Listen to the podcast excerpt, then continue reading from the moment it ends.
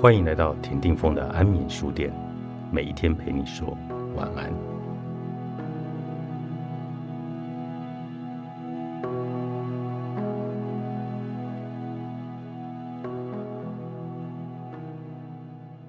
错误记忆或任何误解，就像梦，不需要删除一个梦，唯一需要的是让自己清醒过来，认清楚那不是真的，这就不会受到影响了。佛教有一部圆觉经说：“知幻即离，不作方便。”意思是高龄跟我说的一样的话，你能清楚什么作为都不需要。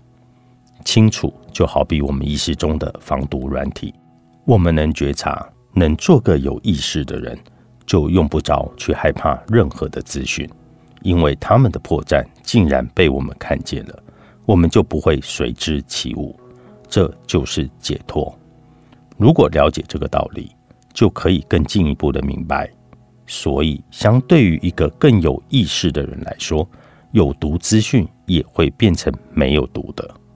林极限虽然也说到了佛家的空性，但从他认为问题记忆或错误资讯是需要清理的这种见解，就知道他对空性的争议缺乏理解。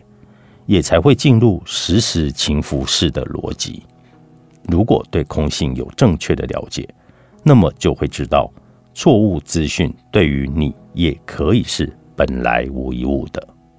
譬如网络上如果有一封信告诉大家，一边想着你的愿望，一边把脸用力打一百下，你就会心想事成。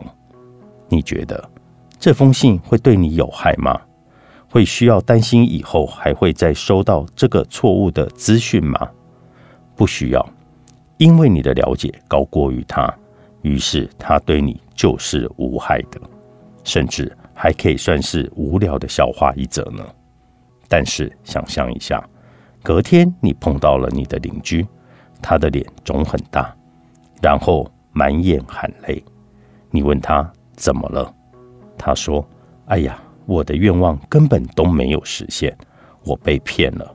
但我会为自己的遭遇负起百分之百的责任。我相信我会收到这种可怕的骗人的信，一定来自于我过去的业障。请告诉我，我要怎么样清理业障，让我以后不会再收到这种有毒的信件呢？那么，你真的会建议他去花时间折一千纸莲花来清理业障吗？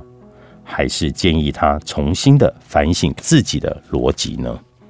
其实，对我们有害的记忆或资讯，不是本身就是有害的，而是我们自己缺乏了解。当我们的了解提升了，甚至过去的那一段记忆，还会变成我们最宝贵的生命资产。譬如，我提到了小平的例子，当他成长以后。他甚至会感谢有过这一段过去的经历，让现在的自己更懂得同理别人，更知道如何帮助处在同样遭遇的人，也更知道这世间的苦，让自己长养出更大的慈悲心。这就是为什么佛家说烦恼即菩提。你说的乐色，对更觉察的你来说就是资源。然而，令极限主张删除问题的记忆，甚至衍生出贴纸或相关的产品，说可以帮助人二十四小时继续清理。这就可以说是 New Age 版的消业障的说法了。他不了解错误的资讯或问题记忆的本质其实是空性的，也就是说，观察者改变了，所观之物就改变了。